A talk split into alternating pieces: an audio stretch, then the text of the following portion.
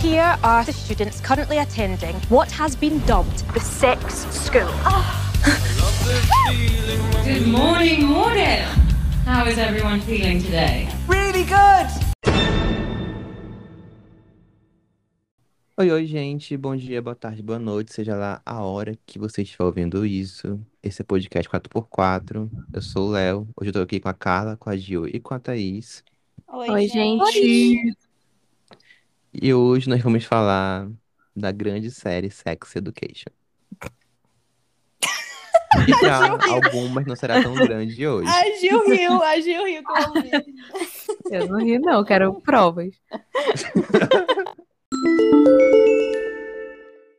Então, Sex Education é uma série, é um fenômeno, né, na verdade, né? Ela é muito conhecida, lançada pela Netflix. Esse ano agora saiu a terceira temporada. E hoje nós vamos falar um pouquinho dela pra vocês aí. Com opiniões muito polêmicas aqui, na verdade.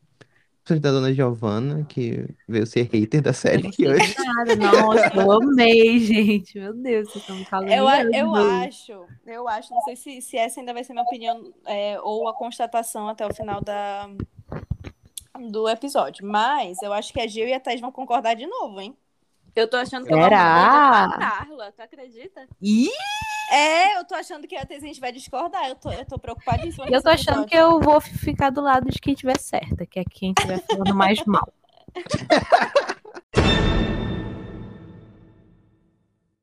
Então, gente, a terceira temporada vai seguir com a vida dos estudantes de Moordale, com suas vidas românticas, sexuais, problemas com os pais, com mãe, autoidentidade, questões de gênero, identidade de gênero, e lidar com o conservadorismo também que chegou na escola lá pra abalar. E é basicamente esse o, o... Eu acredito que essa é uma boa sinopse da terceira temporada, até porque, eu acredito, não sei se vocês veem assim também, eu vi que a terceira temporada é mais uma extensão da segunda do que uma Sim. temporada em si, sozinha, assim. Eu senti muito isso assistindo essa temporada. E vocês, o que vocês acharam? Eu concordo, eu concordo, eu acho que a gente não sei como começar, entendeu? Posso Ah, começar? gente, assim, eu até acho que. Eu até acho que. Eu entendo porque que o Léo acha que é uma continuação da, da segunda, mas pra mim a segunda era boa. Mas pra mim a segunda era boa, sabe? Tipo, eu lembro que quando eu terminei a segunda, por mais que eu tivesse já alguns problemas meus próprios com algumas questões, como por exemplo, calma, Diga-se, Maeve. o Ouris e a Maeve, eu já tinha problema com eles no final da segunda, porque eu já sentia que a série encaminhava a gente para um negócio que não estava funcionando. A segunda é quando ela traz isso, né? Que é quando ela Sim. apresenta a cena do Otis. ó, blá, blá, blá, Você não sei nem falar o nome dele, nome ruim. É, não tem nenhum, ninguém com esse nome. Do Ouris com a Ruby, ele já, tipo assim, na- é uma cena, eu acho, que eles Sim. têm, um episódio que eles têm na segunda temporada. Nossa, eu tô desenterrando coisa aqui da minha memória. Nossa, eu nem lembrava disso. É verdade. E é tipo assim, é não. quando eles mostram que, tipo assim, eles dois têm muito, muito mais química do que o Oris com a Maeve. Que não existe a química. Não existe. Ai, gente, concordar. Na Ai, Eu que gente, nem opinião, não quando na segunda o Isaac faz aquilo, apaga a mensagem do outro, eu fiquei tipo, ah, que pena. Não, ó, por exemplo, ó, no- por exemplo, até que eu quero chegar. Na segunda temporada, quando tem essa cena dele do Otis com a Ruby, eu lembro que eu cheguei a olhar assim, eu pensei, nossa, eles têm química. Mas assim, eu sabia e eu aceitava que o endgame era o Otis com a Maeve e tudo bem. Até então, Não na segunda tá tudo temporada, bem, não tá tudo na segunda temporada, pra mim, ah, tudo bem. Eu lembro que quando terminou a temporada com aquilo do Isaac apagando a mensagem, eu lembro que eu fiquei chateada. Eu fiquei, caraca, gente, eles fizeram isso só pra chatear o pessoal, entendeu? Só pra, tipo, atrapalhar um negócio ali que já tá enrolando já há duas temporadas pra acontecer. Aí eu lembro que eu fiquei irritada. Mas agora, nessa terceira temporada, parecia que pra mim era um- uma situação. Parecia que eu tava vendo outra série.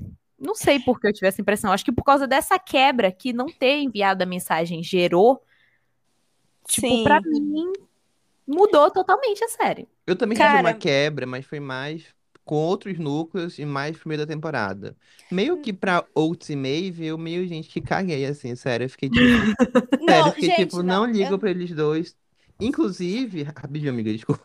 É, essa, essa necessidade que o roteiro tem de querer colocar eles juntos é uma coisa que atrapalha tanto o núcleo principal da série, como outros núcleos de personagens também. O núcleo do justamente- Isaac e da Ruby. Sério, uma coisa que eu fiquei muito chateado Sim. com isso. Eu ia justamente falar isso, porque assim, já que a gente vai começar por Otis e, e, e Maeve, que eu achei que a gente ia deixar isso pro final, mas vamos, Não vamos tem como, começar. amiga. Eu não conseguia, eu não consigo chipar os dois. Eu aceitava que eles iam ficar juntos, porque Sim. era óbvio, é óbvio que eles vão ficar juntos. Mas assim, primeira temporada, eu tive dificuldade já de gostar da Maeve, entendeu? Porque ela é uma personagem chata, Lendária. sabe? Ai, gente, ela é uma personagem chata. Muito chato. Eu vou Aí cortar na isso do- segunda- da edição. Vai falando mal da Maeve aqui. Pode Aí tirar, dá- Léo.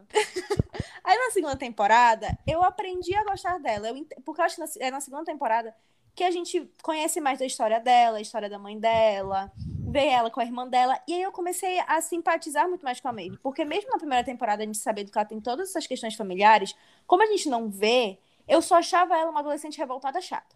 Na segunda temporada, eu já entendi melhor. Eu achei, não, beleza, eu consegui simpatizar com ela, gostei. E desde a segunda temporada, eu gostava da relação dela com, com o Isaac. Eu acho que eles funcionam, Sim, eles têm uma química. Também, muito demais. E só que beleza, né? Tipo, ai, beleza, ela vai ficar com o Otis. Não, não, não, tão- não é também como se eu amasse o Otis, porque o Otis também é chato pra cacete. Mas assim, gosto dele. Aí tá, né? Aí quando chega a segunda temporada e não é enviada a mensagem, eu fiquei com raiva, mas não era porque eu queria os dois juntos, era porque ia continuar esse não. Eu ia falar um negócio aqui, mas Esse lenga-lenga. esse lenga-lenga, entendeu? Porque assim, pô, a gente já sabe que eles vão ficar juntos. E eu sei que existe esse tipo de, de narrativa de que é um casal que demora 25 temporadas pra ficar junto e no final ficar junto. nanana. Entendo. Só que eu acho que funciona quando se sabe fazer. Porque eu acho que em Sex Education eles só enrolam de um jeito chato. Sabe? Eu consigo chipar o Otis com qualquer outra pessoa menos a Maeve.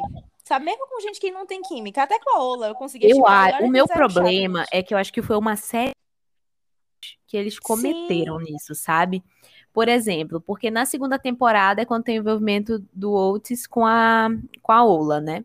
Sim. É na segunda temporada, né? No final da primeira. Assim, eu acho que ela já era um dos empecilhos e um erro o suficiente pra ele ter antes de ele conseguir se resolver com a Maeve. Uhum. Agora ele teve Uhum. que passar por ela, aí ele foi babaca com ela, aí teve que não deu certo, aí tentou ele com a Maeve, mas não deu certo porque eles já inventaram outra coisa pra dar pra eles não conseguirem ficar juntos, que é o negócio da mensagem. Aí já quebrou de novo, já foi mais uma coisa atrapalhando. Aí depois vem a Ruby. E ainda tem a questão de que, aí, por exemplo, vem a Ruby, que colocaram ele com uma atriz que tem muito mais química do que ele com a Maeve.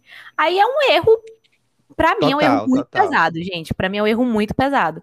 Porque se eles tivessem, por exemplo, viram na segunda temporada que, tipo, ah, eles têm, dois têm química.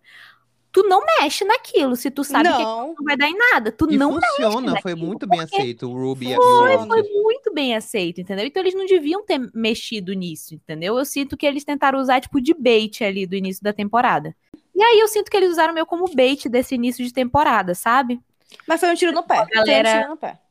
Pra galera assistir logo. Ninguém pra- gostou de- do- da Ninguém. Maeve e do Otis voltando. Eu não, Não, na verdade gostou. não. Na verdade teve gente que gostou. Duas pessoas. Quem gostou? Duas pessoas. Ah, agora mesmo. Alguém gostou aqui nes- nessa, nesse, nessa gravação de podcast? Eu gostei. Deixando vocês desabafarem. Tá bom, deixa eu só terminar meu desabafo e a Thais vai fazer a defesa dela e bora ver com quem as pessoas vão concordar. Eu, eu vou fazer réplica da no Thaís post aqui, porque eu não nosso feed. aceito isso. Mas aí, por exemplo, pra mim, isso de tu colocar dois atores com química juntos na tela e tu não concretizar aquilo, e ainda fazer isso de uma forma muito porca, que foi o que eu achei.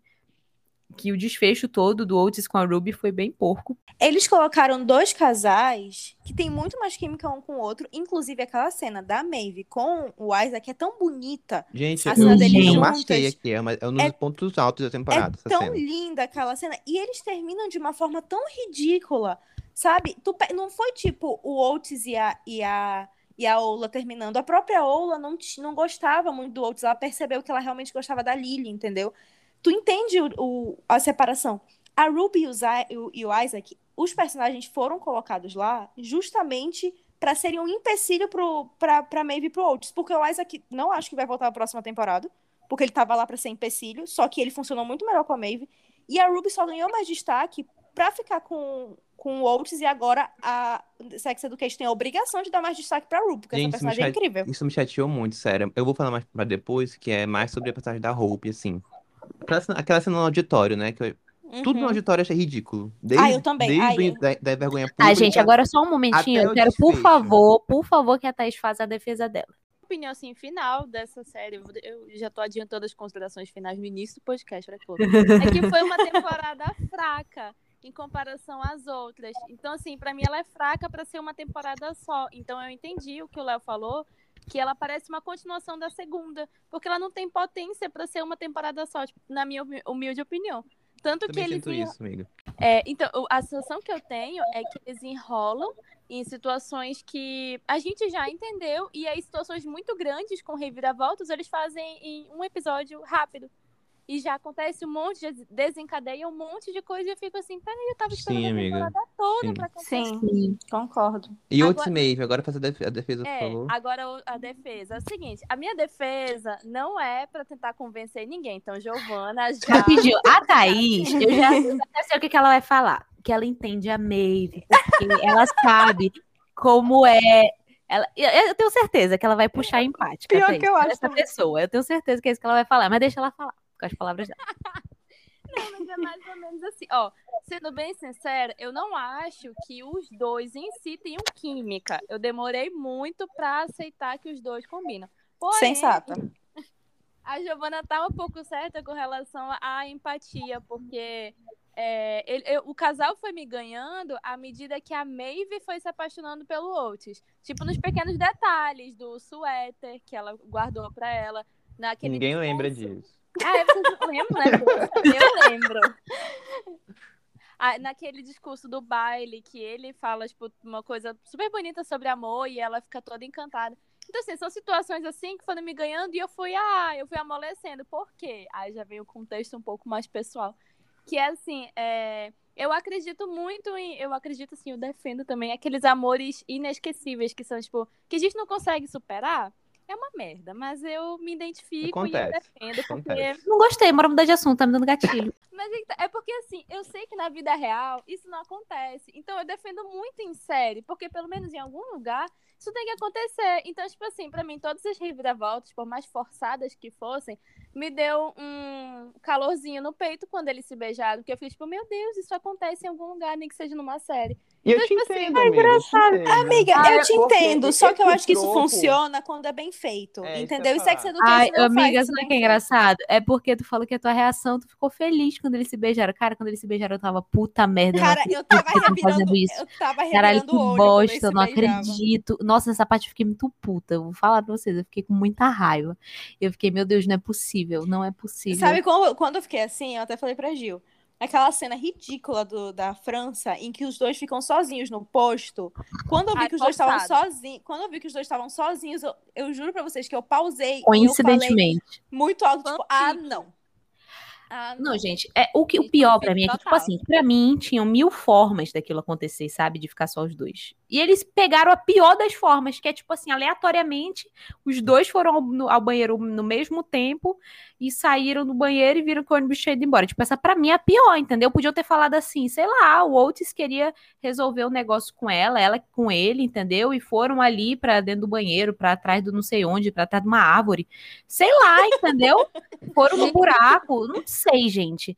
Mas, tipo assim, qualquer coisa tinha sido mais crível do que isso, sabe? Tipo assim, aleatoriamente, uau. Esse Parece que episódio os todinho roteiristas. é uma anomalia, sério. Esse É um surto episódio ele é, coletivo. ele é é uma um surto coletivo. aberração. A cena do cocô, eu fiquei chocada. Que Ah, a gente tá- não que tá acontecendo? O que tá acontecendo? Não, e é tão ridículo. Eu, eu percebi que eles tinham noção que é ridículo. Porque ele começa a fazer uma alusão à cena do My Vagina, né? Da primeira temporada, eu acho. Começa uma leve alusão àquela cena. Sim. Aí eles, aí eles cortam. Porque sabe que aquela cena é ridícula. Não, a gente Aí não isso- precisa falar isso- dessa cena. Aí isso me pergunta, por que aquela cena tá ali? Já que ele sabe que aquilo é ridículo, sabe? Que não leva pra nada. E, tipo, não é nenhuma questão, assim, de, Ai, so- não. de ser, de ser sobre o cocô, sabe? É só que a cena toda, assim, o que eu entendi é que a cena era mais pra mostrar, olha, como o Adam é bom, ele é empático, ele, Ah, ele mas faz tinha outras formas Não, dele pois é, fazer isso. justamente, eu não tô defendendo a cena não, amiga. Tô falando que justamente, a gente entendeu que o Adam é bom. Não precisa, não É, precisa gente. ter uma cena de um cocô voando pela janela. Não, Tá? gente, Eu eu, não até acho que agora, eu tô, eu tô até agora processando. E essa cena do cocô, tipo, pra- se resumiu, assim, eu ri, eu confesso, foi tão ridículo que eu ri. É, e, mas, assim, Caceta e resume- Planeta, o mundo da Thaís. Vamos passar. O pior que foi uma, da- uma das poucas cenas que eu me diverti, porque o resto eu passei raiva. Meu Deus, amiga. Mas- A minha Mas é raiva porque começou nessa cena. Vou falar, vou falar pra vocês. Nessa cena eu fiquei, meu Deus, que essa série. Gente, assim, eu não fiquei com raiva, mas sabe quando tu olha assim, tu Eu não ignorei. acredita? Não, eu olhei é. assim, eu fiquei, gente, o que que. Assim, chegou Não a ser foi até raiva, foi, foi esse Foi- sentimento mesmo, amiga. É, foi O assim, que tá foi- acontecendo aqui? Eu fiquei assim, foi cômico de ridículo, assim, sabe? De eu estar olhando assim, tipo, meu. Sim, não acreditar que aquilo tá acontecendo. Eu ignorei. Mas assim, pra mim, essa cena não era pra gente ver a bondade do Adam, porque eu acho que todo mundo já gosta do Adam. Era mais pra aproximar ele do, do Rahim de algum jeito. Aí eles, E ah, tinha outro um jeito pra pra aproximar os dois. É porque eles têm que colocar, unir todos os gays. Ai, gente, eu, que- eu queria falar uma coisa. Eu queria falar uma coisa assim, que, que eu tô vendo que eles estão realmente fazendo essa aproximação entre o Adam e o Rahim, né? Ah, eu acho ridículo. Não, acho ridículo, não precisa juntar os dois ex-namorados do Eric, gente. Ai, gente, eu acho isso, pois eu acho isso daí muito representatividade, porque é assim que acontece na vida real. É verdade. Entendeu? É isso que acontece na É, vida real. pode que não, mas é sempre assim, tá aqui na mesa, aí tá o fulano e o ex dele, que namora o ex do ex dele, que tá É com o ex da prima dele, o irmão. É assim. Então eu achei assim assim, mesmo. uma representatividade real que ninguém percebe ali. Não, pe- não tinha Quando o Adam e o nisso. Rahim ficarem juntos, vai fazer sentido, Mas sim. eu, Pelo eu não menos no Brasil. dois, não. Eu acho que o Ai, Adam não tem chipo. outra pessoa. O Adam Pra mim, o Adam tem que arranjar outra pessoa, pra mim também. O Adam merece mais. queria puxar o, o, o tópico Adam e Eric, porque eu queria falar uma coisa. Vamos começar, tentar começar leve, né? Porque Giovanna e Thaís, meu Deus do céu, o, o Eric, a orelha dele vai ficar quente. Eu não vai não, Eric. Eu estou aqui por você. É, olha só, o que que eu queria falar? Qual foi a minha interpretação dessa relação deles? Primeiro, eu acho que foi uma relação muito bonita que desenvolveram durante, durante a temporada até o, o, o Eric fazer cagada, né? Foi uma relação muito bonita, porque eu acho que mais do que pro Eric, era uma relação muito importante pro Adam, porque é o Adam se descobrindo. Foi com, com, com o Eric que o Adam se descobriu, que o Adam começou a falar sobre sentimentos, que o Adam começou realmente a ver que ele poderia ser uma pessoa melhor. Né? Não foi o Eric que mudou o Adam, mas foi a partir do Eric que ele viu que poderia ser uma pessoa melhor. O que eu acho que aconteceu? Eu acho que a série quis mostrar uma realidade que eu eu, eu já vi pessoas do, do meio LGBT falando é, e, e comentando que, assim, quando você se relaciona com uma pessoa que ainda não é assumida e que ainda não se entende bem da forma como a outra pessoa já se entende, existe uma dificuldade na relação. Por quê? Porque, por exemplo, o Eric ele já estava 100% entendido. A gente teve duas temporadas para o Eric se desenvolver como uma pessoa que já sabia o que ele era e já sabia o que ele queria. Tanto que o Eric tem toda essa, essa construção de que ele não quer esconder quem ele é. Tanto que na Uhum. Nigéria ele tem muito esse problema. Então, já o Adam, o Adam tá se descobrindo, o Adam tá se entendendo, o Adam ainda não consegue falar pra mãe dele, o Adam ainda não consegue sair de casa 100% da forma como ele se sente à vontade, porque ele ainda não se sente 100% à vontade. Então, acho que quando existe essa- esses dois embates na relação, pode ser que dê certo, porque eu acho que a série construiu para essas duas, é, para esses dois finais, tanto dar certo quanto não dar certo. Então, acho que é isso que a série quis mostrar, que às vezes uma das partes não está pronta para se envolver com a outra, porque estão realmente em períodos diferentes, que é até o que o, o Eric fala.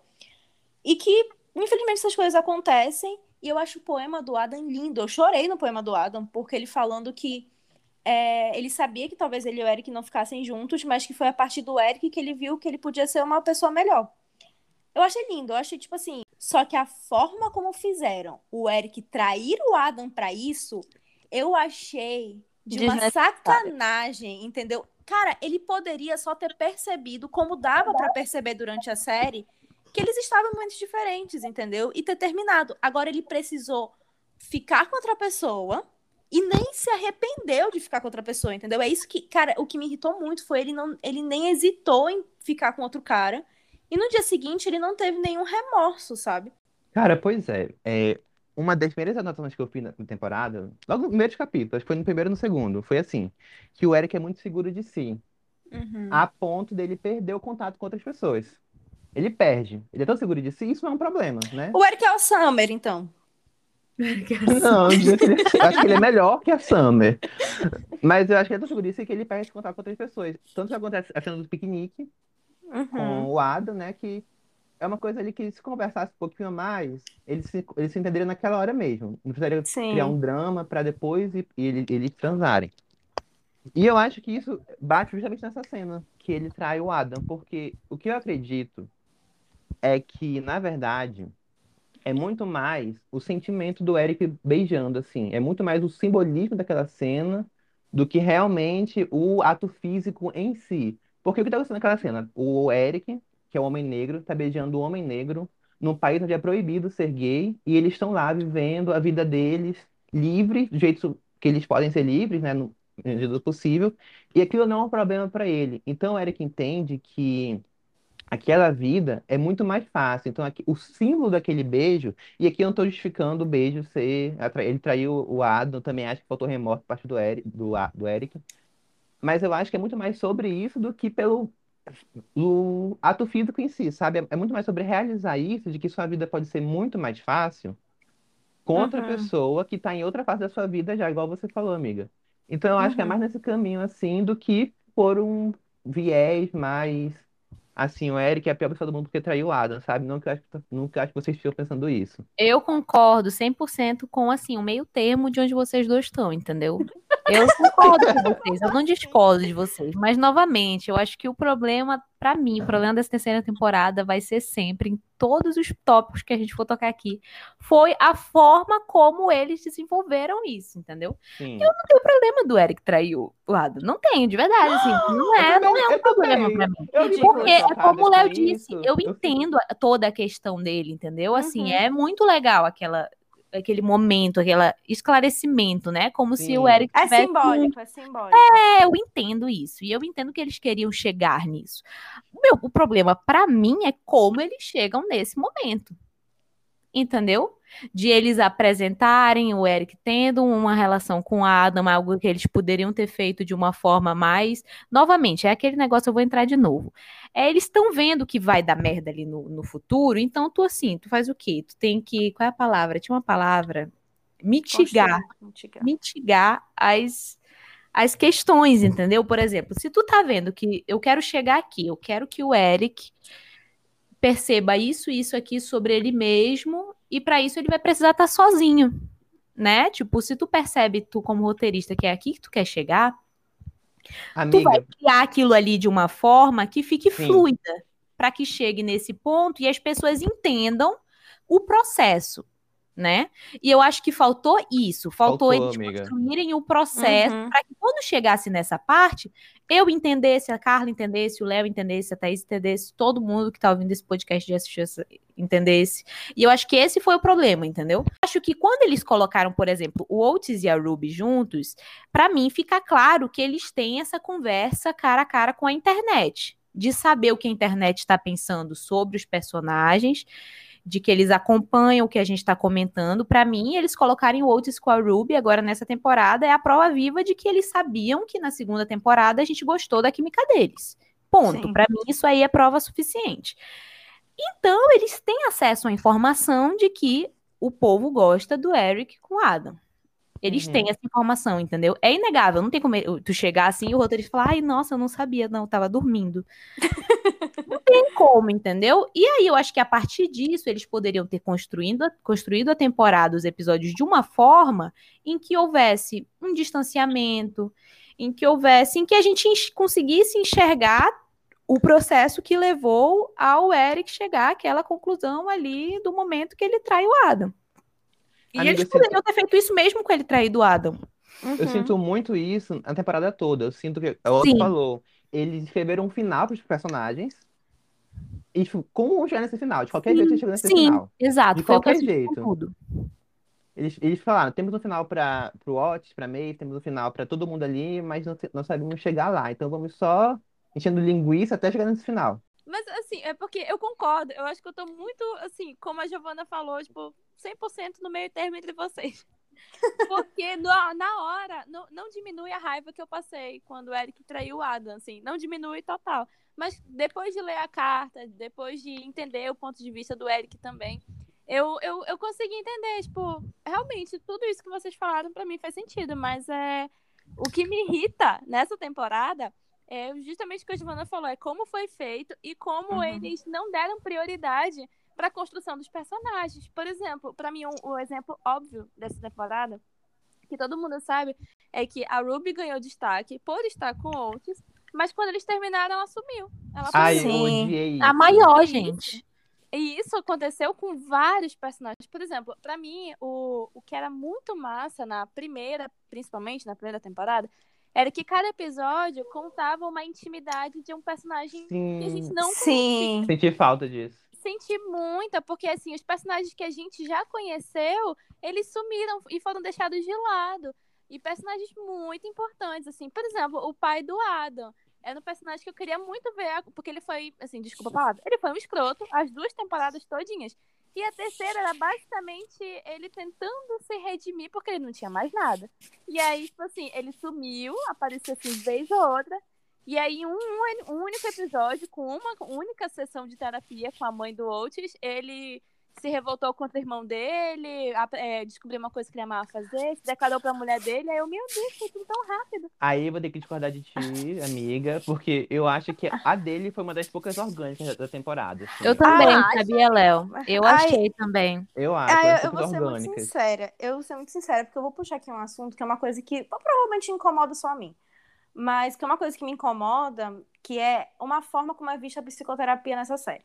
Que eu acho que nas duas primeiras temporadas era muito bem, bem esclarecido que o quê? Que a mãe do Otis falava pra ele: olha, tu tá brincando de ser terapeuta. Tudo bem, você é um ótimo conselheiro, mas você está brincando de ser terapeuta e terapia é coisa séria. Tanto que eu gosto muito da cena da segunda temporada em que ela vira terapeuta do colégio e que as pessoas percebem que com ela elas têm um amparo maior porque ela é profissional.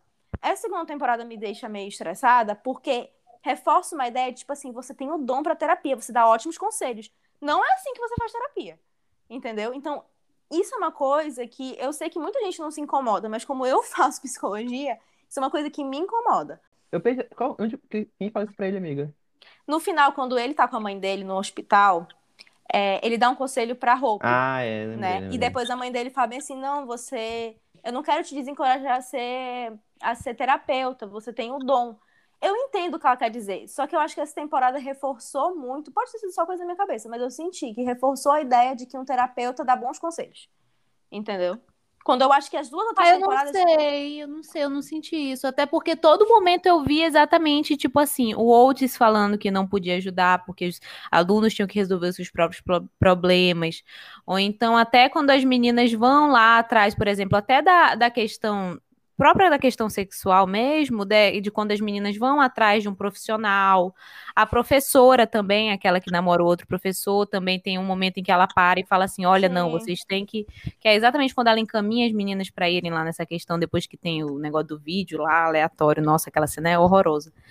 Ai, eu fiquei com ódio dessa cena. Então, sei lá, tipo, eu sentia. Não sei se é porque exatamente eu não tenho esse olhar mais analítico. É, eu Não senti tenho, isso né? Mas, por exemplo, eu acho que pro público geral, não é a impressão que passa, sabe?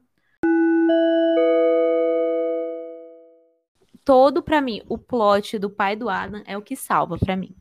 Eu não mudaria nada. Nenhum do Adam salva, amiga. Só o do pai do Adam. É Ai, porque, mim, é o porque assim, salva. não, mas o do Adam sozinho, eu acho que salva. eu acho que salva. Ah. O do Adam sozinho. Mas toda essa questão, porque pra mim o que caga no do Adam é a parte do relacionamento também, entendeu? Eu acho que isso, Uhum. de certa forma, tipo, deu umas cutucadas também no plot dele, entendeu? No, no desenvolvimento dele. Agora, do pai dele não tem nada, entendeu? Como o pai dele. Eu achei muito legal do pai dele, sério mesmo, assim. Foi... Eu, Eu achei também. bonito do pai dele. Eu achei bonito. Eu entendo a Tatá, eu acho que foi rápido, mas eu acho que diante da série foi uma coisa rápida que se manteve, porque como ele não tinha tanto destaque, ele aparecia uma vez ou outra, Sim. teve um episódio só que focou um pouco mais nele, foi uma rapidez contínua. Então Gente, tu eu- sabia que tu ia ver ele pouco. Então, como tu via ele pouco, tipo, a É. evolução dele aparecia isso. dessa Eu forma também rápida. acho. Eu, acho não que foi algo rápido, gradual, eu mas que. gradual. É, Era- foi eram, algo. eram, eram cenas ali cortadas nos episódios que juntas elas davam um impacto, sabe? Poderia ter Sim. dado mais atenção? Acho que sim. Talvez pra ter um desenvolvimento mais legal, poderia se a série fosse mais longa. ponto. Se a série, não, ponto. se a série Também. fosse.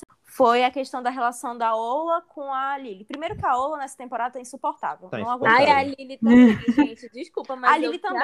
A Lily Lily. também. Ah, não creio, a- não. Coitada, gente. A Ai, Lily, o que ela fez pra vocês? É A Lily-. Vocês são alienfóbicas. Vocês estão fazendo kicking shaming com a Lilia, tá? Fazendo zoando com a, com a kink dela, bicho. Vou explicar o que me irritou. Olha só. A Ola, nessa temporada, eu achei ela insuportável. Porque eu entendo, olha que eu tenho um pouco mais de tolerância para adolescente egoísta, porque ele tá na fase mesmo de só pensar nele. Mas a Ola ultrapassa todos os níveis de egoísmo. Entendeu? Totalmente chata, totalmente ruim com a Jen. Cara, eu não suporto quem é ruim com a Jen. Porque a Jen, ela é um Todo anjo. mundo nessa temporada. É, verdade. todo mundo Exatamente, todo mundo. A Jean, ela é um anjo. Tudo bem que se um dia ela errou, era, é- era tentando acertar. Entendeu? Isso resume ela. E aí todo mundo escroto com ela. E a Ola, entendo todo o negócio dela, que ela tava com saudade da mãe dela. Então, de novo, é pra mim o problema dessa série. Ela vai querendo desenvolver uma coisa, só que ela não consegue desenvolver de uma forma satisfatória. Então era lá a Ola, de, em uns momentos tu via que ela tava com problema com a Lily, porque a Lily não prestava atenção de que ela tava preocupada com a mãe dela. Ela tentava falar uma coisa e a Lily já puxava para outro assunto. E a Ola ia deixando. Aí eu tava tipo assim, hum, isso aí vai estourar. Entendeu? Estoura de uma forma que meio sem pé nem cabeça, porque a Lily tá normal com as paradas de alienígena dela, ela tá suave. A Ola, em um episódio, consegue questionar ela, a Lily se dói. Eu entendo que ela se doa, só que foi tudo tão rápido porque ela se dói. Elas brigam na viagem, na metade da viagem. Chegaram da viagem tão brigadas. A Lily não quer falar com a Ola. Em nenhum momento a Ola explica pra Lily por que, que ela tava chateada também. E é uma resolução tão, tão besta que elas se encontram no, no parque sem saber que a outra ia estar lá. E, ai, estamos juntas aqui, a gente tá brigada, vamos se beijar e resolver. Ai, Entendeu? amiga, eu não achei. Eu, eu, achei, eu achei, tipo assim, por exemplo, a Ola tava com problema com a mãe dela. Ela não consegue falar com a Lily. Quando elas brigam, é porque a Ola magoou a Lily. Porque, beleza, a Ola realmente, ela acaba... A Lily entende errado, eu acho, que o que a Ola queria. Porque eu entendi completamente o que a Ola queria dizer. Que, às vezes, ela queria transar sem precisar se fantasiar. Entendo completamente a- o, o, o ponto dela. A Lily se ofende justificável, porque a Lily já acha que ninguém vai aceitar ela e quando a própria namorada questiona, tipo, fala bem assim, ah, gostaria de não fazer isso às vezes, quer me fantasiar de alienígena pra transar, ela se sente atacada. Entendo. Só que eu achei que foi uma falha muito grande nessa discussão delas não levarem em conta também o quanto que a Olo também estava machucada com a Lily não prestando atenção na dor dela também. Eu entendo, mas eu acho que a Lily tava entrando quase em depressão, sabe, amiga? Sim, eu senti muito isso também. Foi o que eu senti. Aquele comentário da Lola, ele é um comentário que eu senti, ele é muito assim, pra quem escuta aquela situação, é um Sim. comentário muito maldoso. Assim, porque é uma coisa que mexe com a identidade, com a identidade toda da Lily. Uhum. Então é uma coisa que mexe muito, tanto que tem, tem algum episódio que começa justamente contando a história de origem da Lily. Que Sim. desde pequena isso é uma coisa muito importante pra ela. Então eu senti que aquilo mexe com toda a personalidade dela. Por isso que a Lily ficou tão, aca- até- ficou tão chateada com aquilo. Eu realmente- entendo, mas- realmente- mas- Eu realmente senti. Eu não senti isso. Eu senti. ai, eu, eu- isso eu- me incomodou eu não muito. senti tanta quebra É, assim, não, nesse é. plot delas. Eu, apesar de eu Ai, achar um gente. plot bem ok, eu fiquei assim, eu peguei mais o lado da Lily. eu Entendeu? duas. Eu senti mais o lado da Lily, eu não vou negar. Porque eu sinto que toda essa questão dela com. É porque assim, gente, tenta, tenta colocar, se colocar no lugar da pessoa, tá? Aquela, né? Não que eu tenho experiência mais pessoal com isso. vida. Mas tentam, tentem entender a situação. De que a Lily é uma pessoa muito assim, diferente. Ela não. Ela é muito diferente. Ela tem a personalidade dela ali, ela é muito. Tem aquele jeito dela. Que não é igual as pessoas são de uma forma padrão e não é um jeito que as pessoas aceitam e enxergam normalmente, porque as pessoas olham, ah, é estranho. Ah, é porque ela é isso, ah, isso. Só aquela pessoa que as pessoas ficam falando por trás dela, entendeu? E ela Uhum. tem que lidar com isso a vida inteira. E aí ela começa, imagina, ela começa a namorar uma menina. E aí ela finalmente se sente confortável pra fazer as coisas do jeito que ela quer, tipo, transar vista de alien. Uhum. E aí, quando chega aquele momento, eu acho que o modo como a, a Ola fala com ela, eu entendo por que, que ela interpretou daquela forma? E por que, que aquilo Uhum. pesou tanto pra ela. Porque isso faz tu questionar toda a tua personalidade, toda a tua relação com as pessoas, sabe? É a impressão que eu Uhum. tenho. Sabe? São aquelas pequenas coisas que tu olha e tu fica assim, cara, será que todo mundo pensa isso de mim? Será que todo Aham. mundo vai pensar isso de mim? Será que realmente, sei lá, assim, eu acho que chega ao ponto de tu parar pra pensar, será que alguém gosta de mim mesmo, do jeito que eu sou assim agora? Uhum. Ela perde o brilho dela. Total. E aí eu acho que isso é o que caga, sabe? Porque eu entendo como ela chega nesse ponto. Mesmo que não seja, como a Carla disse, algo que é desenvolvido gradualmente, mas eu também não acho que seja necessário. Eu acho é que Mas eu rápida. Pura é vida personalidade real, dela é muito- É ali- muito rápido mesmo. É, eu acho que assim, Mas puramente essa questão da personalidade dela ali, dela ser do jeito como ela é, eu acho que é algo que a gente acompanha desde que ela é gente ali na série. Desde que a gente conhece ela, a gente conhece essa personalidade dela. E eu acho que simplesmente a existência dela, como ela é, já é algo que a gente. Que a gente queira ou não, a gente convive, a gente sabe como é, entendeu? Uhum. Tipo, é, pro- é provavelmente uma pessoa insegura, que se questiona sobre todas essas coisas. Aham. E Eu mas eu é concordo. por isso que tipo, eu acho que não tem necessidade da construção. Mas é que nem eu falei, eu o problema dela eu compro completamente. Eu não acho que faltou desenvolver o problema da Lily. Eu acho que o problema dela foi desenvolvido ao longo das duas outras temporadas, Pra ela chegar nesse ponto de ficar se sentindo muito mal quando a Ola questiona ela. O meu problema é que desenvolveram o problema da Ola com a Lily e o, o desfecho não foi, tipo assim, uma conversa entre elas. A Ola se resolveu com ela, tipo assim, falou: me desculpa, eu quero te conhecer melhor, eu quero entender melhor tudo isso que tu gosta sobre extraterrestres e tudo mais.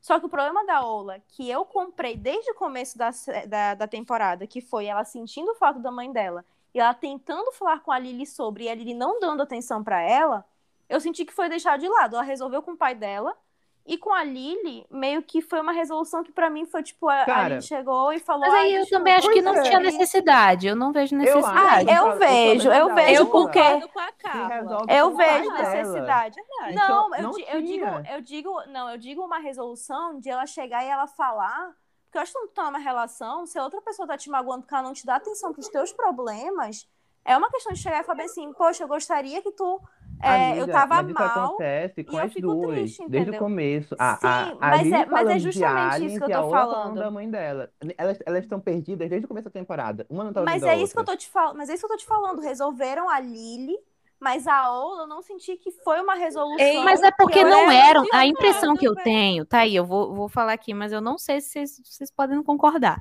Mas assim, a impressão que eu tenho é que essa não era a questão. A questão nunca foi, elas, não, elas realmente não estavam se comunicando uma com a outra desde o começo. Uma não entendia sobre Alien, a outra não entendia sobre minha mãe morreu.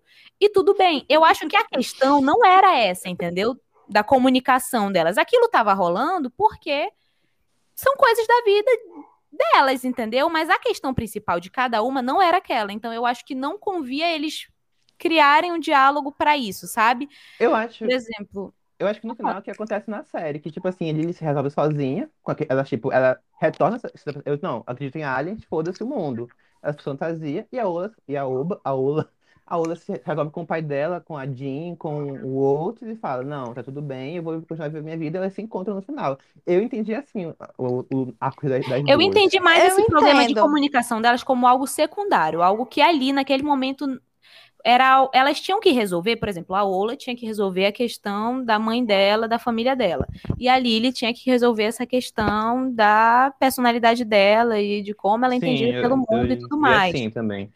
E pra mim, depois que elas resolveram essas questões, elas podem tentar voltar e tentar novamente um relacionamento que vai ser saudável ou não, porque eu acho que a questão da comunicação ali estava muito mais ligada a esses problemas externos do que diretamente a, a, a gente não, não tô conseguindo me abrir com você. Ai, gente, sério, eu fiquei bem chateada, porque isso pra mim é uma crítica pra relacionamentos em geral, que passou a imagem na série como se fosse uma coisa normal e pra mim não é.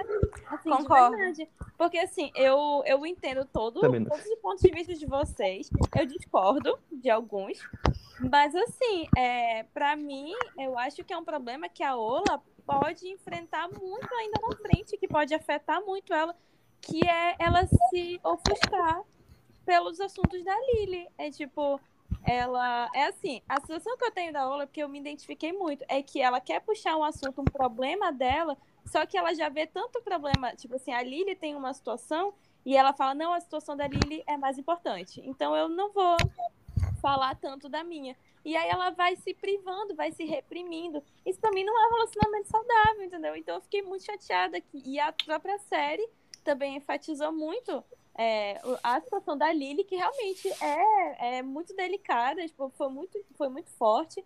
Só que a da Ola foi esquecida. Então, tipo assim, eu, eu, concordo com a Carla. E eu ainda fiquei bem chateada, porque no final, porque a Ola importava, se importava assim com os assuntos da Lily. Tipo, mesmo no final, elas brigadas, a Ola ainda ficou perguntando, ainda tinha interesse em saber dos assuntos da Lily. E a Lily não, não, não sequer, nem fez uma pergunta sobre a mãe dela. Eu queria falar agora da personagem que pra mim é uma das melhores e piores personagens da temporada, que é a Hope. E eu achei a personagem muito interessante pra série, no geral, assim, eu acho que tudo que ela cria na série acaba criando todos os conflitos gerais, assim, da série. No quê? Porque a, a Hope estava trazendo o conservadorismo para a escola, né? Ela traz essa, Uhum. esse negócio. A proposta, né, da E eu acho que é interessante mostrar que a, a série mostra que o conservadorismo sexual, principalmente, ele é mais caro e fundamental vai te resolver. E eu acho que Uhum. isso a temporada faz muito bem. Ela vai mostrando que não adianta você, você tentar colocar no celibato adolescente com hormônios em alta, vai, vai dar errado. Mas o que eu mais, o que eu mais gostei e não gostei na Hope é a quebra que tem, pra mim, o personagem dela. Tem uma quebra muito forte ali no episódio 5, que é quando ela humilha os alunos na, na auditório Uhum.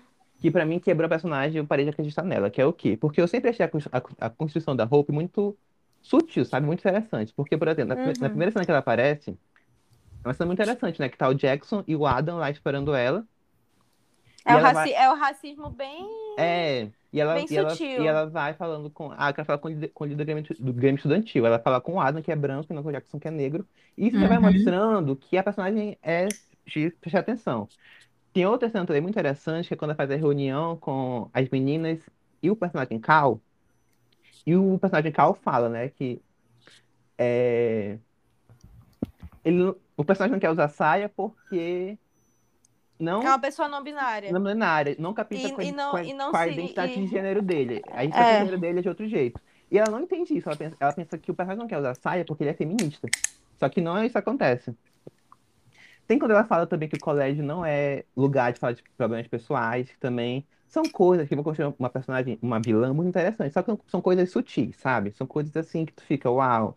Ela é meio a Dolores Umbridge de Harry Potter, da atualidade. É, nossa, sim. E Fica até- meio dividido, né? Se tu realmente não gosta dela ou se tu Não, chance. eu não fiquei dividido, eu não gosto dela mesmo, não. Mas.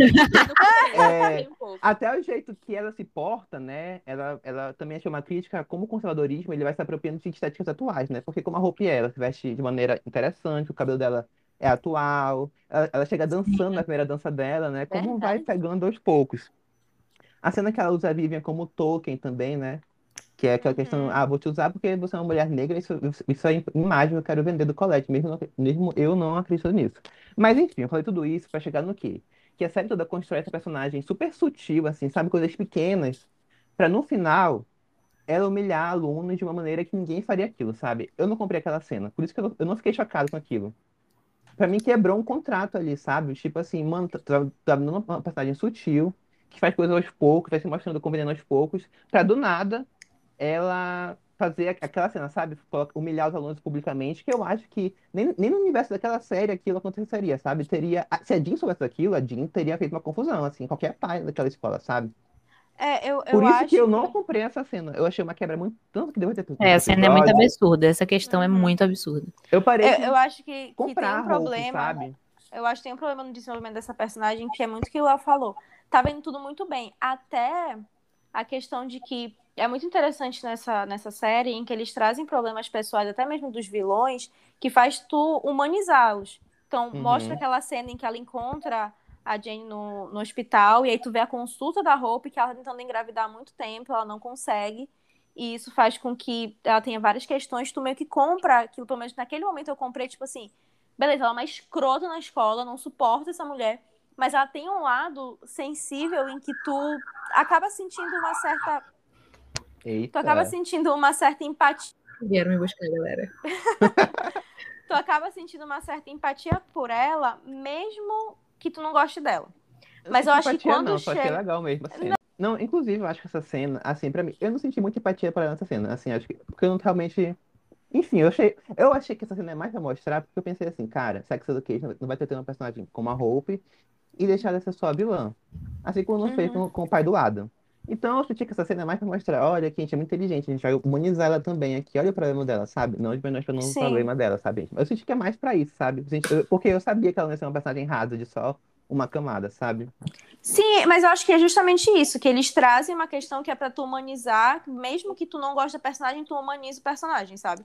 Só que eu acho que quebra completamente quando começam a forçar uma maldade nela, que é uma maldade completamente desproporcional a qualquer coisa aceitável no universo da série. E aí, até aquela- aquele episódio, o último episódio, em que ela tá lá chorando e desabafando com o Oates, até aquele episódio, eu não consegui mais sentir uma verdade na personagem, porque começaram a forçar tanto ela Foi. na série. Cara, aquele, até mesmo aquela cena dela brigando com o pessoal lá, reproduzindo o, o, Gente, o é negócio foi ridícula. Então, eu acho que, Ela tipo com a assim, Ruby, pelo amor de Deus, que, que é? Sim, é tipo assim, eu acho que estavam tendo uma crescente muito boa com a personagem, estavam conseguindo trazer um assunto que eu acho que eles poderiam usar até numa próxima temporada o assunto em si, pra falar sobre o assunto em si.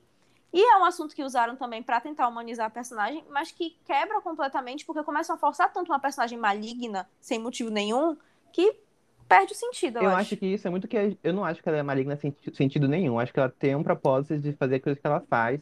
Mas eu acho que é muito que a Gil disse, que, tipo, eles, eles escreveram uma cena.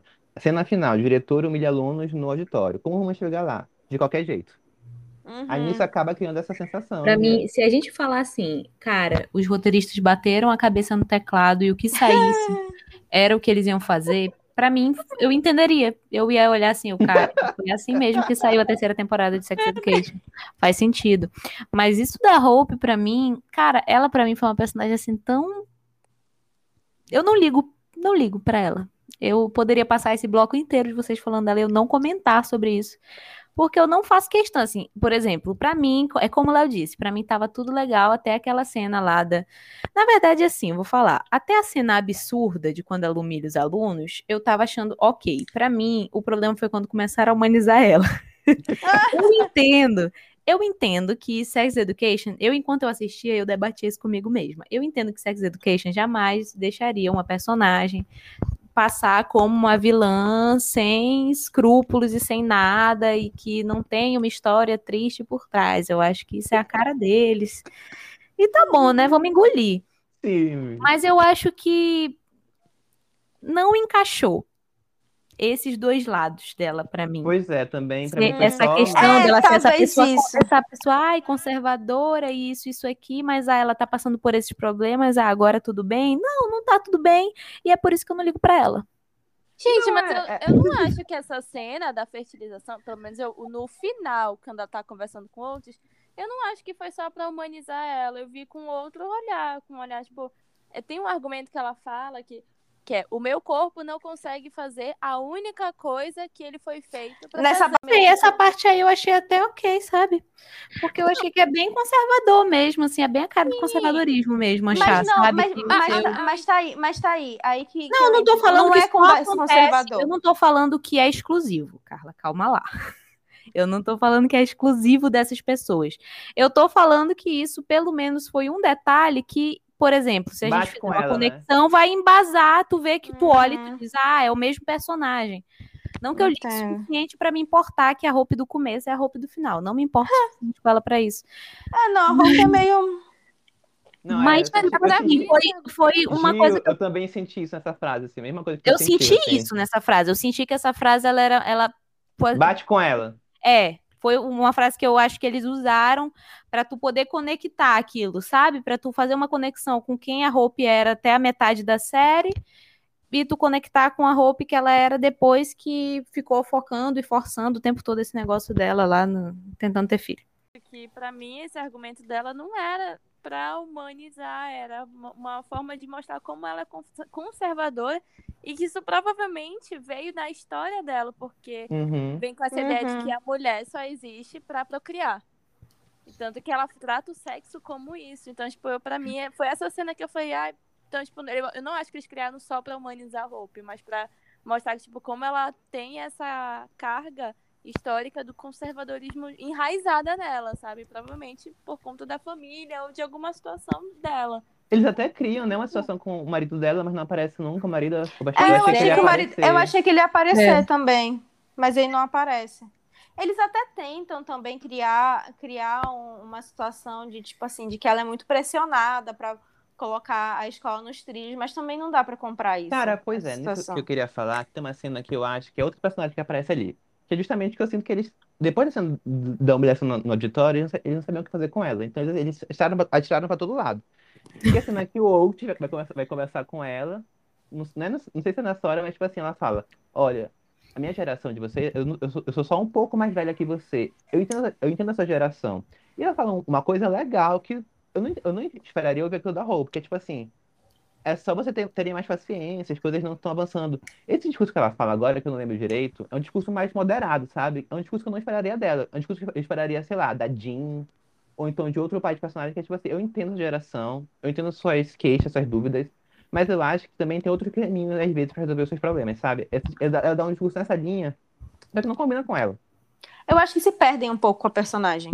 É, Eu acho que eu eles- acho. eu Acho Eu que acho como que- tudo nessa perdem. temporada, eles bateram a cabeça no teclado e foi assim que eles decidiram que ia fazer. Porque Eu ela, acho pra que- mim, ela, por acho que por isso que eu achei, eu achei ela muito perdida, a personagem. Eu tive dificuldade Sim. de saber quem ela era. Porque ela teve uma construção ali durante um tempo. E eu acho Aí- mal construída. rápido, e aí aí escala, é, aí escala muito rápido, e aí do nada já cai de novo, e aí já é outra, outra, outro ponto de vista da personagem. Eu achei que não ficou.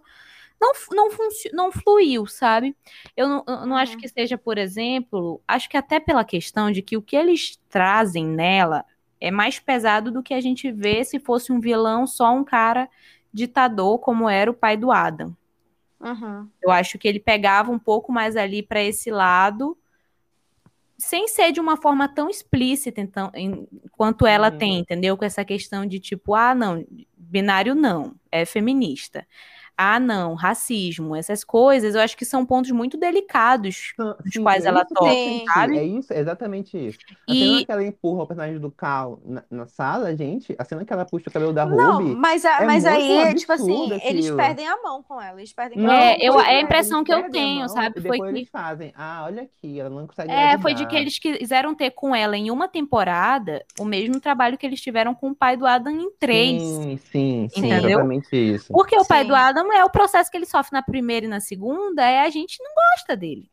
Uhum. É uma construção de que a gente não gosta dele. E nessa terceira vem para exatamente mostrar ele iniciando ali uma mudança nessa questão da vida dele. Uma, um início de uma mudança, entendeu? Exato. Não é, ai, mudou tudo agora do, do nada, entendeu? Por isso que eu acho que ela foi uma personagem muito jogada. Porque, do mesmo jeito que eu sinto que eles passaram duas temporadas construindo o pai do Adam pra gente não gostar dele, essa temporada e a próxima vão ser pra gente mudar essa nossa opinião. Nessa primeira, ele, ele se resolveu consigo mesmo, e a previsão que eu tenho é que na próxima ele se resolva com o filho dele. Sim. Então, vai funcionar as coisas, sabe? Porque houve uma construção gradual ali ao longo das temporadas. Agora, a Hope, tu, tu achar que tu consegue pegar assuntos delicados assim, sabe? Sim, é a mesma o coisa, né? do Adam não tinha assuntos delicados assim com os quais a gente Sim. lidava. Sim, era, era uma coisa muito mais estereotipada. Era uma Não, coisa mais a- estereotipada de tipo, ai, diretor de escola. Agora ela pegaram assuntos muito mais delicados e não construíram A isso de uma forma boa. Sim, então, exatamente A Hope-. Pegaram a personificação do preconceito de todas as formas, jogaram na personagem, que até, é que nem como ela falou, eu acho que até conseguiria ter sido feito de uma forma até legal se tivesse sido nessa sutileza que foi ao longo do, do começo da temporada. Porque se fosse isso durante a temporada inteira, talvez numa segunda temporada a gente vendo um outro lado dela, depois dela se dar mal na primeira temporada, tipo, sei lá, se demitida e tal, de outra forma, aquele negócio da história foi ridículo, ela, a gente poderia entender melhor a personagem em si. Mas E até a cena do auditório, amiga, rapidinho. Se acontecesse na, segunda, na próxima temporada, na quarta, seria um caminho muito mais viável, assim, tipo, seria uma Sim. escalada De crescimento É, daquilo, né? Aham. Sim, com Exato. certeza. Mas não, foi tipo assim, pegaram uma personagem e, cara, escancararam de uma forma absurda, sabe? E depois Uhum. tiveram jogar uma cena que seria uma cena muito, muito sensível, mas que com a personagem não cabia com a personagem. que me deixa confuso, porque o que eu acho, assim, a segunda temporada pra mim, a segunda e a terceira pra mim são do Adam, assim, não tem pra mais ninguém. E a, a terceira é da Sim. Ruby também. Sim. Verdade. Uma Acertou. coisa que marcou muito na, segunda temporada do, do Adam é como os roteiristas são muito inteligentes, porque o que, o que que eles fazem? A Carla falou isso no começo, eu vou só repetir agora, só pra me embasar. Que eles pegam o Adam e, e começam a gostar do Eric, né? E os Sim. roteiristas podiam fazer uma coisa muito simples, que é um tropo que, assim, eu particularmente já acho antigo, não gosto muito, que é o quê? Uma pessoa preconceituosa começa a se relacionar com, com alguém da, da minoria que essa pessoa odeia, a essa pessoa da minoria vai mudando a pessoa, e no final a pessoa preconceituosa percebe, ah, essa, essa minoria é gente também, eles são pessoas, merecem direito. Ai, não precisa E é um- chutar. E é um tropo muito comum no cinema, na literatura. É muitos- verdade. mu- muitos, Real. muitos filmes usam. Só que o que a segunda temporada faz, ela faz diferente. Ela pega o Adam e muda o Adam sozinho. Sim. O Adam só volta pro Eric quando o Adam passou por um processo de mudança dele sozinho. Isso me marcou muito, porque, caraca, isso é muito bem escrito. Eu não Uhum. vejo isso em outras séries adolescentes. Sim. Aí, Sim. aí só pra Adiantou? puxar- Não. Adianta. Pagou a é. terceira. Aquela- terceira, aquela- eles fa- pegam a Hope, dão, como, como a Gil disse, assuntos delicados pra ela, como racismo, preconceito contra pessoas não binárias e outras coisas, e falam: Ah, olha aqui, ela é preconceituosa, é racista, mas ela tem esse problema. O que você, o que você acha disso? Não é uma construção que eu esperaria de Sex Education, sabe? Já tem uma, uma cena muito importante que eu acho que faz parte da construção do Adam, que é do pai do Adam. Qual é o nome dele? Alguém sabe o nome dele? Eu esqueci. É o Ah, eu Adam. esqueci completamente. É Eu- pai do Adam. É o pai do Adam. É, Ah, é o o pai do Adam. O quê? Eu só sei o sobrenome dele. É, que é o- É o Senhor Grove. É. Ah, Que eu acho dele muito não. importante que é tipo assim, é a série não apaga os erros dele. Michael, Os erros Michael, dele. Michael, Michael, Michael, Michael. Michael. Que a série não apaga os erros dele. Por quê? Porque tem a cena final. Eu não queria puxar essa pauta agora porque eu acho mal. Eu chorei nessa cena. Que é quando o Eric se assume pra mãe dele. Uhum, chorei E também. depois, e depois dessa cena, o, aí- o Eric não, o Adam. O Adam. Vou chorar de novo agora, porque cena é muito bonita. Mas, enfim. Depois dessa cena é quando a mãe do Adam manda, uma- manda uma mensagem pro pai dele, falando assim: olha, a gente não pode voltar a se ver. O tra- Basicamente assim: o trauma que você causou no meu filho foi muito forte pra gente voltar agora. Sim. E é uma cena que mostra que Sex Education é mais inteligente que a Hope, sabe? Porque é, ao mesmo tempo que numa temporada ela humaniza, humaniza o pai do Adam, ela também mostra que os erros dele não são anulados de, uma- de um dia pro outro, sabe? Sim. Por isso que eu Sim, acho, sim, por isso sim. que eu não entendo a Hope. Não Mas é, mas é que eu acho que o problema da Hope, a gente volta para aquilo que a gente estava falando. Acho que o problema da Hope é que fizeram ela ser muito caricata de uma pessoa malvada, cruel, sabe? Ai, deu eco. Amiga, por isso, que, é, é, assim, eu não vejo ela caricata no começo, sabe? Eu vejo ela- essa questão Não, depois, dela. depois, É, é, no depo- caso. Ah, tá, tá, depois. Tipo, Pois é, depois não fazem comprei. ela É, realmente, concordo Ser, contigo, tipo assim, ela é cruel, entendeu? Aham. Tipo, não é mais só que ela tem os preconceitos que sutilmente tu percebe. Porque é justamente isso, não é mais aque- aqueles preconceitos que nem a gente tava falando, de que ela acha que o Adam é o, o líder, sabe, estudantil, porque ele é branco. Não é mais que ela tem um preconceito com pessoas não binárias, que são os preconceitos que tu vê de forma sutil, mas que tá lá, que tu percebe. Não, depois ela escancara, depois ela humilha os alunos, depois ela puxa o Que é uma cabelo da aluna, não entendeu? natural da, persona... da construção da personagem. Eu senti isso. Exato. Eu acho que, de novo, acho que tô ficando redundante, acho que é a última vez que eu vou falar.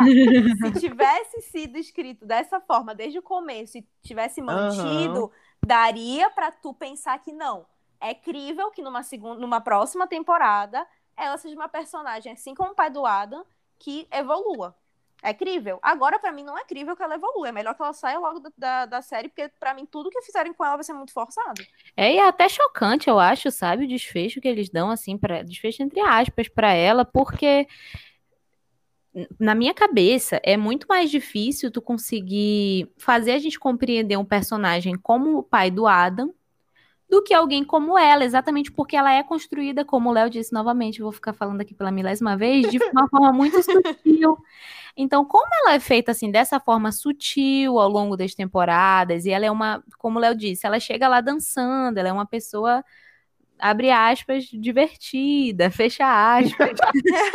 Entendeu? Ela é uma pessoa mais descontraída, mais jovem. Eu acho que é alguém que é mais fácil de você trabalhar, é um personagem mais Aham. fácil de trabalhar, entendeu? Do que o pai do Adam, que é um cara velho, de mil gerações atrás, chato, e que passou duas temporadas só sendo chato. Entendeu? E só sendo ruim.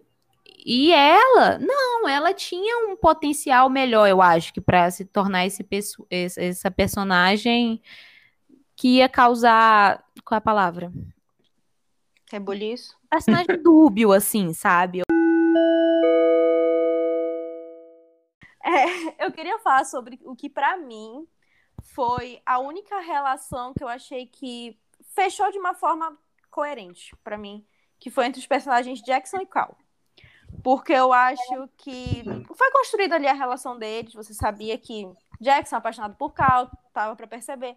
Só que eu achei bem verdadeiro o final em que eles não ficam juntos, porque é, Cal fala pro Jackson assim: você não está preparado para um relacionamento LGBT. Você estando comigo, você vai estar num relacionamento LGBT. Eu sinto que você me vê como uma mulher, mas eu não sou uma mulher. E eu não posso ficar com alguém que me veja assim. Que Muito bem foi feito. muito bem feita na série. Eu acho Também, que eu foi a- gostei muito. eu acho que foi a- Mais uma também. coisa pra É. salvar nessa terceira temporada. Não tem aí, eu já salvei duas. Eu acho que foi a única relação que começou e meio que se finalizou. Não sei se vai ter, né, um futuro para essa relação na próxima temporada. Tem gancho para ter. Mas eu acho que se não tiver, eu acho até que de uma forma muito coerente. Sabe, até pro Jackson pensar, pro resto da vida dele, assim, pensar e levar para outras relações, até pro personagem do, Eu do acho isso também. muito interessante. Achei muito interessante mesmo, assim, a relação dos dois. Uhum. Porque mostra que mesmo o Jackson, ele tan- estando ligado diretamente ali com um relacionamento LGBT, isso não Uhum. significa nada. Porque ele é uma pessoa cis hétero. Sim. Uhum. Então não interessa se, ah, minhas mães, eu sou filho de mães lésbicas. Não interessa. Ele, ele não sabe o que, que é estar em um relacionamento. Sim. Exatamente. E é Achei- sobre achei isso, entendeu? E em nenhum momento eles, por exemplo, eu acho muito legal isso, que em nenhum momento eles tentam usar disso pra relativizar isso de alguma forma, sabe? Sim. O máximo Uhum. que acontece é de ele usar da mãe dele pra tentar entender. Sim. Lenda, tá em Ted Lasso. É, é verdade, é ela. lenda, lenda demais. Sim, eu acho muito legal, sabe? Porque eu acho muito legal como todos os personagens têm essa consciência, sabe? O próprio Sim. Jackson, em nenhum momento ele tenta usar disso como algo pra pautar ele ou pra dizer que, ah, eu entendo o que que é um relacionamento LGBT. Em nenhum momento ele faz isso. Em nenhum momento isso é abordado, entendeu? Sim, Na série. exatamente. Mas É eu acho que é legal isso ficar em suspenso, quanto a, por exemplo, ele poder chegar para a mãe dele e perguntar: mãe, então, como foi para a senhora? Como foi a senhora passar por isso? E tentar entender a mãe dele e perceber que realmente não é a Uhum. mesma coisa.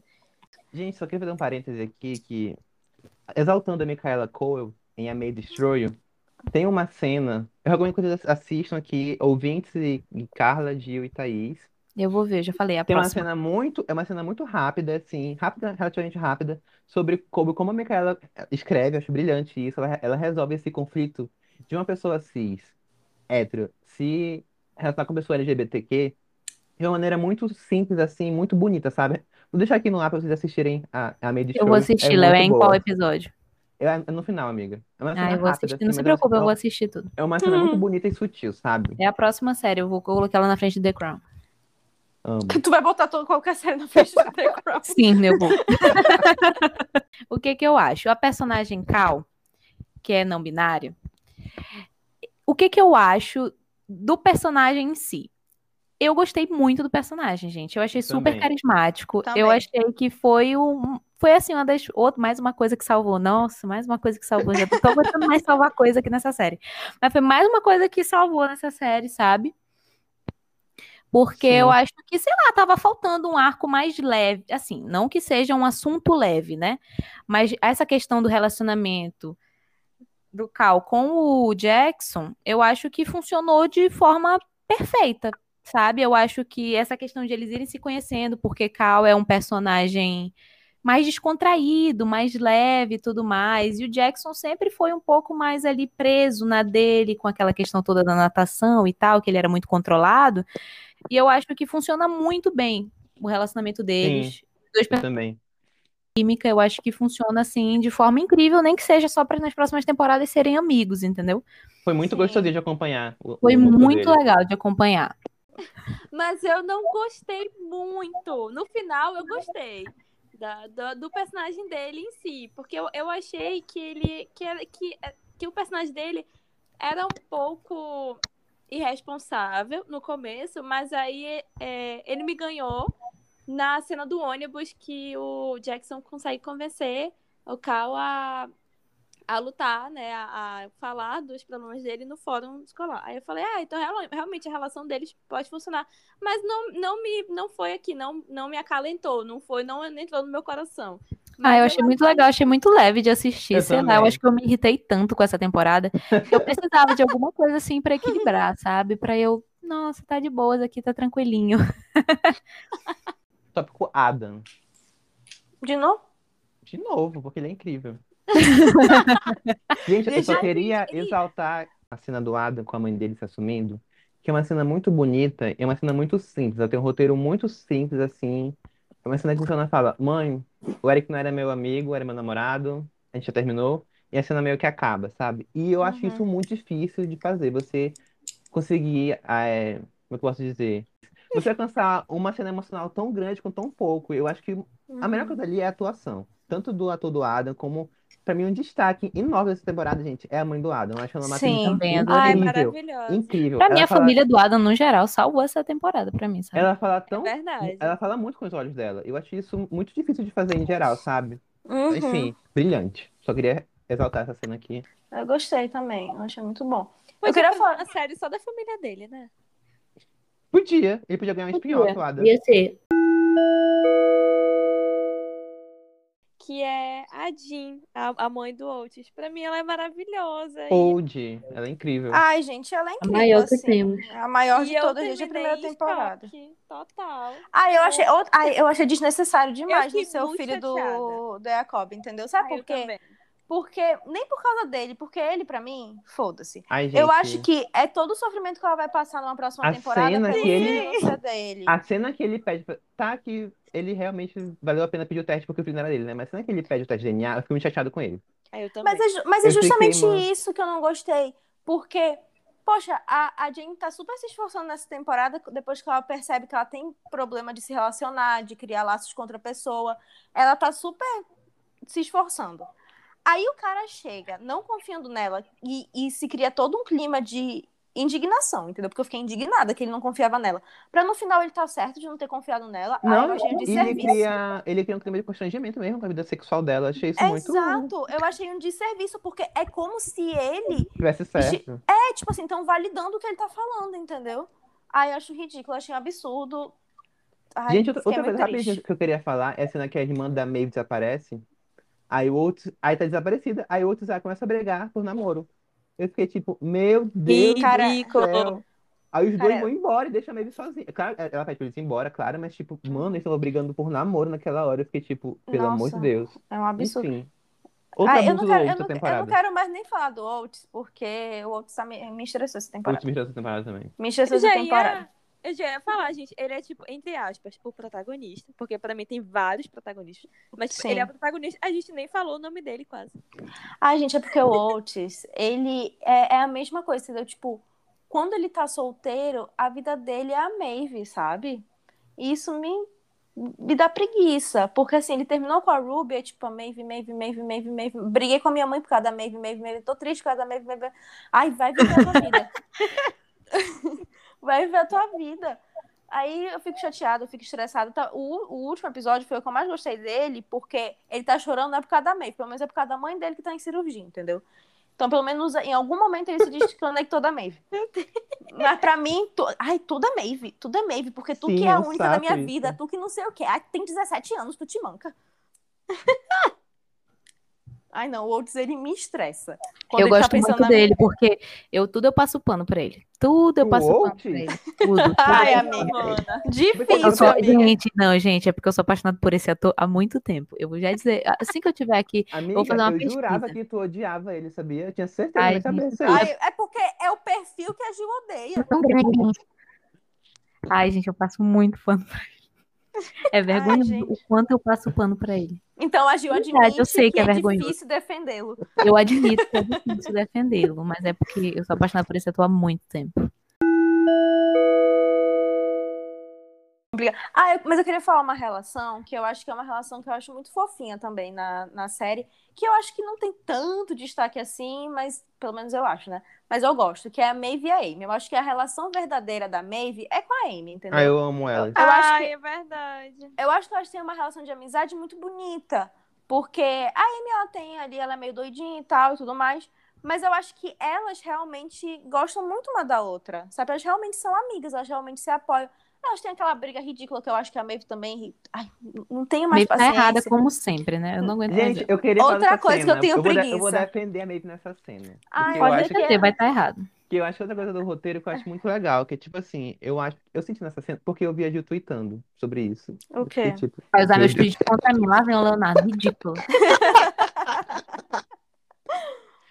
E quando eu vi, eu, eu concordo com, com esse clichê que, tipo assim, a pessoa pobre fica com raiva porque a pessoa rica pagou, e acontece isso. Mas eu acho que nessa situação específica é um pouquinho mais profundo, porque eu acho que é muito, conversa muito com a cena final da, com a cena final da Maeve recebendo dinheiro da mãe dela. Porque uma coisa que eu senti muito da, da Maeve é que ela quer ser cuidada no sentido assim, não machista, tá, gente? No sentido de ter uma mãe do lado dela, sabe? De ter uma pessoa, uma, uma figura responsável por ela. E ela não tem Sim. isso. E eu sinto que a briga, a briga com a Aimee é mais por quem ter pago não foi a mãe dela, e sim a Aimee, sabe? Esse sentimento, esse ressentimento. De onde tu tirou essa pronúncia Aimee? Ah, eu tô no Brasil, licença. ah, eu falo Aimee. É, e eu senti isso nessa cena, tanto que pra mim, por causa dessa cena, a cena final dela com a mãe dela, que ela aceita o dinheiro, pra mim fica até um pouco mais emocional. Porque quando ela percebe, Ai, eu gente. estou sendo cuidada pela minha mãe, finalmente. O último episódio eu chorei o episódio inteiro porque é muito fácil me emocionar com qualquer coisa que envolve relação familiar. Não é à toa que um dos meus filmes favoritos é uma prova de amor, porque tudo que envolve relação familiar eu choro. Tudo. Então, eu chorei nesse, nesse episódio em todas as, todas as situações que envolvem um monte de relação familiar. Mas eu, eu acho que faz sentido o que tu fala. Só que, como a Maeve já é uma personagem que eu me esforço pra gostar dela, então quando ela tem esses picos de revolta, meio que eu não tenho muita paciência, apesar de se talvez fosse outra personagem eu teria. Mas com ela eu não Entendo, tenho amiga, eu muito. sou assim também. Com ela eu não tenho muito. Mas eu gosto muito com a Amy. Eu acho que é muito bonita. Eu acho que elas realmente são amigas, elas realmente se apoiam. Que, cara, é a, é a relação mais verdadeira que que a Sororidade Maeve entre mulheres. Sororidade entre Empatia. mulheres. Eu acho que a relação mais verdadeira que a Amy tem é com a. É, que a Amy tem, não, que a Maeve tem é com a Amy. Ela devia investir nessa relação, não com, com o outro. Bom, gente, agora indo para as considerações finais, a minha é que essa temporada é uma temporada de altos e baixos. Ela tem altos muito bons e, ba- e ba- e péssimos baixos. Mas eu, eu até que gostei dela no geral. Eu não odiei igual outras pessoas aqui nesse podcast. mas... Mas entendi. eu acho que é uma temporada fraca e que quebra com muitas coisas que a gente esperava de Sex Education. Isso é uma decepção muito forte é uma série que eu gosto muito. Mas no geral é isso. Acho que é uma temporada que ainda funciona, eu ainda gosto, mas essas coisas que me dece- decepcionaram, dece- me decepcionaram muito. Acho que essa deixou um gosto agridoce na boca. O que que eu achei dessa temporada? Eu achei, gente, eu não odiei. Eu sei que eu tô brincando quando eu falo que eu odiei, tá? Eu não odiei. Eu achei que Mas não era eu achei brincadeira. que Eu realmente jurava que não era como brincadeira. Eu também. Eu que era verdade, que que tinha Não, eu não brincadeira. odiei, É assim, porque eu acho que Sex Education, numa coisa assim, ela é muito consistente, que é nesse estilo de série dela. Uhum. É- ela é muito Entendo. consistente nisso, sabe? Então eu Uhum. acho que ela é aquela série pra tu ver ali tranquilamente, leve pra tu assistir tranquilo num domingo à tarde. Foi literalmente quando eu assisti. Eu, eu, amigo, terminei assim, né, nessa É. jeito. E eu acho muito legal isso dela, sabe? Ela tem esse ritmo, e esse estilo próprio dela. Nenhuma Sim. série é que nem ela. Mas ao mesmo tempo foi como o Léo disse, tiveram altos, altos e baixos. Ba para mim foi muito mais baixo baixo do que pro Léo. Eu consigo salvar três, quatro coisas nessa temporada, mas assim, no geral, como ela tem esse ritmo, ela tem esse estilo dela, eu não me importo mesmo, sabe, de ver uma temporada ruim. Eu, é uma temporada que, no geral, assim, eu gostei também. Eu acho que o ruim é que eu achei ela meio frustrante. Por conta de muito potencial em várias situações que foram desenvolvidas de uma forma fraca e simples demais. Nem a Ju falou, parece que em alguns momentos tacaram a cabeça do teclado para resolver muitas situações ali. Então eu acho que é isso. Eu acho que é uma, é uma temporada que das três, realmente eu acho que se tu for comparar é a pior das três, mas não acho que foi uma temporada péssima. Eu acho que foi uma temporada que deu pra divertir. Tiveram coisas que eu gostei, né, que nem eu falei aqui. A Mas cena do cocô. Aí eu finjo que não existe. Essa cena, eu finjo que ela não existe, tão absurda que ela é. Mas eu acho que tem coisas bem legais na temporada, assim como tem coisas assim que, infelizmente, não dá pra comprar, né? Mas assim, se eu fosse dar uma nota de 0 a 10, eu acho que eu dava 7,5 pra essa temporada. De 0 a 5, porque eu posso colocar nas considerações. De 0 a 5, eu dou 3. Eu Léo. É dou. tão legal. Eu dou. Eu tô muito dividido, porque eu tenho um carinho muito especial por essa série, ao mesmo tempo que essa temporada é muito ruim. 3, pra mim é 3 também. 3.2. É, eu dou três. 3.3. A pergunta é, Pra mim é 3 e eu tô sendo carinhosa. a pergunta é, vocês estão dando a classificação pra essa temporada específica ou pra Não, Sim, pra pra essa essa temporada. temporada. Pra essa Ah. temporada. Cara, Ai, vocês são tão legais. antes- Ai, gente, eu terminei quase odiando essa temporada. Aí depois de conversar com vocês, eu fui lembrando dos pontos positivos. Então, assim, eu acho que eu daria duas estrelas.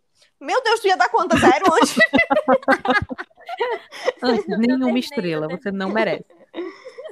Não, eu terminei, eu levei muito pro lado pessoal. Eu não, eu- aí depois que eu fui, eu não tá bom, peraí. Mas enfim, eu acho que ela é- foi uma temporada muito fraca.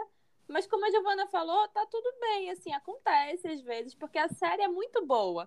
Então, assim, eu ainda recomendo muito assistir. Eu acho que não dá pra manter, às vezes, um padrão muito bom. Às vezes tem essas quebras. Eu espero que na quarta os roteiristas, assim, recebam feedback negativo pra, ei, peraí, vamos dar uma melhorada, voltar. que não vão. Ai, estão avaliando tão bem essa temporada. Eu tô achando É, tão- estão avaliando muito sério? bem. O que, que É, vocês amiga. esperam pra quarta temporada? Eu espero que a Maeve nunca mais volte. Mas pior que pode ser, eu né? Que ela não volte que ela mais. não vai voltar. É, eu tô rezando pra isso, amiga, todos os dias. Ai, mas, mas sabia que depois dessa. Se fosse a segunda temporada pra terceira, eu acharia um absurdo não voltar, porque construíram toda a personagem. Mas depois dessa terceira temporada, meio que esqueceram tanto o desenvolvimento Ah, eu também. Eu dela. queria muito que ela Sim. fosse e não voltasse mais. Eu ia Que eu adorar, ia acho- ser sensacional. Eu acho que ia resolver todos os problemas do mundo. Ah, Eu eu- eu- o que eu queria só era que desse um desfecho logo pra essa apaixonante do Otis. Tipo assim, ele entender que não vai dar certo. Não, mas é, é que é o que eu, a única coisa que eu queria, assim, de verdade, que podem fazer o que for, mas eu vou, eu vou engolir, assim, de boa, é que não esquecessem os personagens dessa série. E, tipo, aprofundassem como aprofundavam antes. É só isso. Eu, Eu só espero. quero o desfecho do Adam e do pai dele. É isso.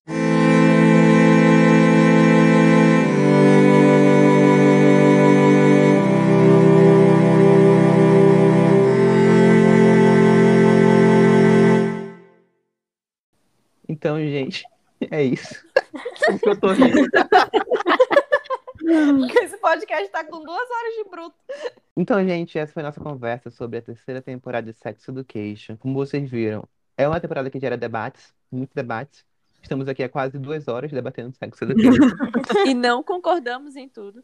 Então, eu diria que vale a pena assistir sim, se você gosta ou não, porque, enfim, a série é in- continua sendo incrível no geral, assim. Uhum. Mas acho que é isso por hoje. Ficamos por aqui. Alguém quer ac- acrescentar alguma coisa ainda? Se eu acrescentar, não vou calar a boca, então. É bem isso. Então é isso, gente. Tchau. Tchau, Tchau. gente. Tchau.